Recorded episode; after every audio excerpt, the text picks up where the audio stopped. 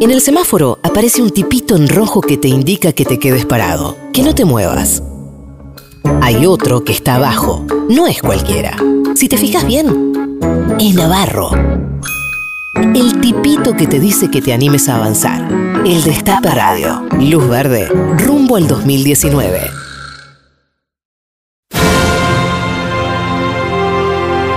Lo que estamos viviendo es el, el momento más oscuro. Entonces me dice, pero hay algo que viene a pasar. Es como si fuéramos en un túnel, ¿Y qué pasó la primera semana? La lluvia. en un túnel, lo elegimos al túnel, dijimos, este no, este no, este. Una lluvia así, miraron los botes a Juan P. Justo. Resulta que vamos en el túnel y negro, negro, todo oscuro, todo oscuro. El año que viene, basta. Este es este momento. El año que viene se va a volver a inundar. Pero vos seguís en el túnel. Dentro de dos se va a volver a inundar. Dentro de tres se va a volver a inundar. Vamos a empezar a sentir eso. Por favor. Aparece la luz del túnel. Y del cuatro, no se inunda más. No se inunda más. Allá lejos. No se inunda más. Vuestra aventura comienza ahora. Carajo. Carajo. Las crónicas de Narnia. ¡No se inunda más! ¡Inunda más!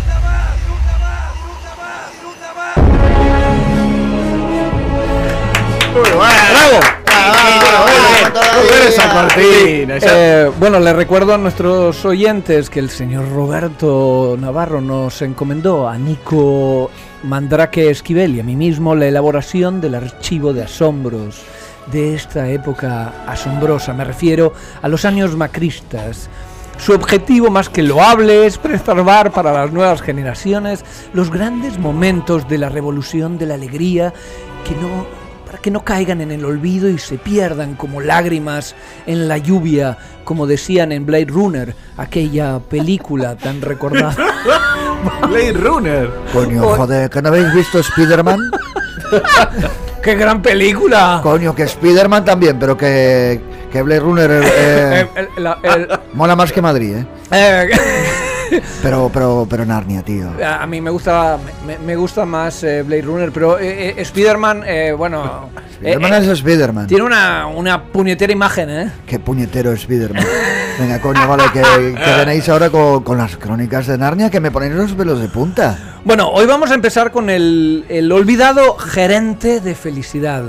Un personaje tan esencial como efímero, contactado por el gobierno y que Ala. sostenía aforismos de los más interesantes como, lo cito, todos somos pobres por lo que nos falta y ricos por lo que podemos dar. ¡Hala, ala, ala! Joder, escuchamos. coño! ¡Qué poeta!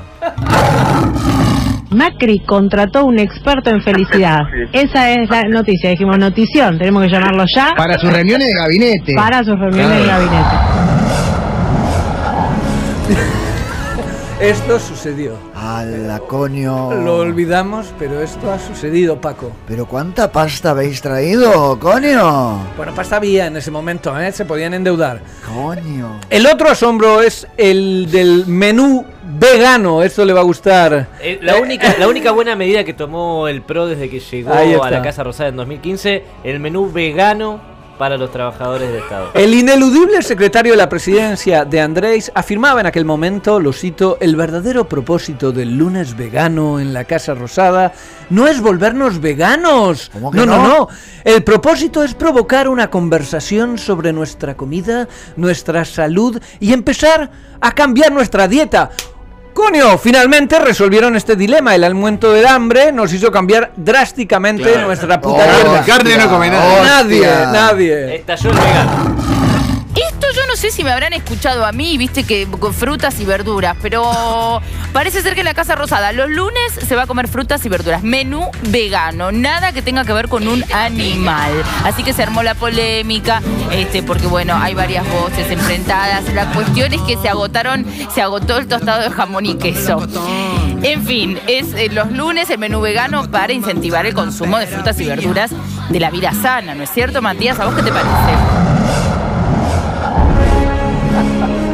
Qué hermosa era esa época. Coño, qué linda época, ¿no? Ay, qué linda vale, época. Vale, Pepe. Bueno, Bueno, Y yo- por ¿se último- acuerdan, para, para- ¿se acuerdan que les, les conté la otra vez de, de que en la eh, jefatura de gabi- la- las oficinas que dependen de jefatura de gabinete tenían eh, esto, frutas, canastas de frutas para comer, no tenían moles. clase- clases de yoga No, boludo, no. y de canto, ¿Gregoriano? todas cosas que han desaparecido. Lo único, después me, me recordaron, lo único que continúa en esa onda New Age eh, que, que quiso imponer Marcos Peña a todo su, su sector, digamos, es la entrega de compost. Ah, mira. ¿Qué es compost? Importante, sí. Es la ¿Cómo me tierra. jodes? Es tierra eh, como abonada, ¿no? Preparada para Claro, con, lo- sembrar. con la basura orgánica. Claro.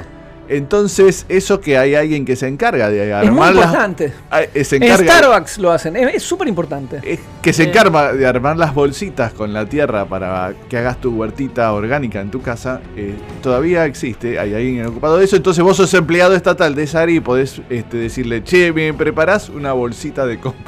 Bueno, ojo, Piensa que no le aumentan el sueldo a nadie, pero... eh, es que eh, uno ya no puede comer más plantas. Claro. Entonces, por lo menos Te comes la mirá- tierra. mirá una en tu casa. Vale, vale. o te come vale. comes la mierda. tierra, te Come comes la tierra. mierda. No come tierra. Vale, vale. Bueno, pero- Ojo, una nueva gra- moda, ¿eh? Eh, Sibeira ha hecho eh, el link con la, el- la tercera crónica de Narnia, porque hoy recordamos la notable huerta de Juliana, qué divina Juliana, Ala, ala, ala. realizada por el INTA, es decir, el Instituto Nacional de Tecnología Agropecuaria tiene como función eh, concretar los sueños de la primera dama, qué divina Pero que que es. me cago en la leche, tío. ¿Pagaste la huerta todo? No debe No, ser bueno, fácil, te ¿eh? decía que cuando nos vinimos a vivir acá y vi todo este lugar y recorriendo vi que había como una huerta abandonada, dije, yo me muero por tener una huerta. Sí. Una huerta, me imaginaba una huerta chiquitita y ahí Carolina Stanley me dijo, "Si- podemos decirle al INTA que, que te haga una colabore, huerta. Mm. que te ayude. Y al mes dije, wow, no puedo creer, esto es, no es una huerta, esto es un Ah. sueño.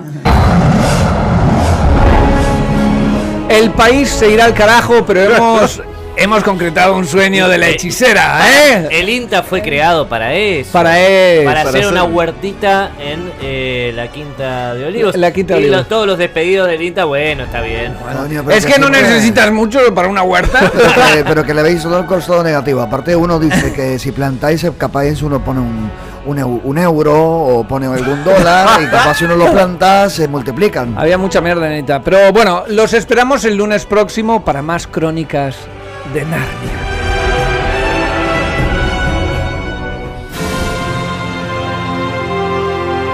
Lo que estamos viviendo es el, el momento más oscuro. Entonces me dice, pero algo que viene a pasar.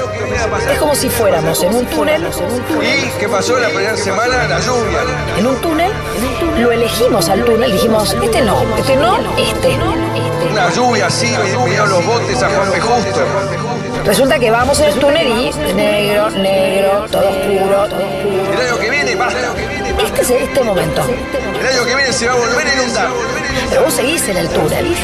Dentro de dos se va a volver a inundar. Dentro de tres se va a volver a inundar. Vamos a empezar a sentir eso. Por favor, por favor. Aparece la luz del túnel. Y del cuatro, no se inunda más. No se inunda más. Allá lejos. No se inunda más. Vuestra aventura comienza ahora. ¡Carajo! ¡Carajo! Las crónicas de Narnia. ¡No se inunda más! ¡Inunda más! ¡Inunda más! ¡Inunda más! ¡Inunda más! Llegan miles de navarros a la radio. Son más de 2.000 navarros. Escucha ahora al Navarro 2019. Porque hay Navarro y hay 2019.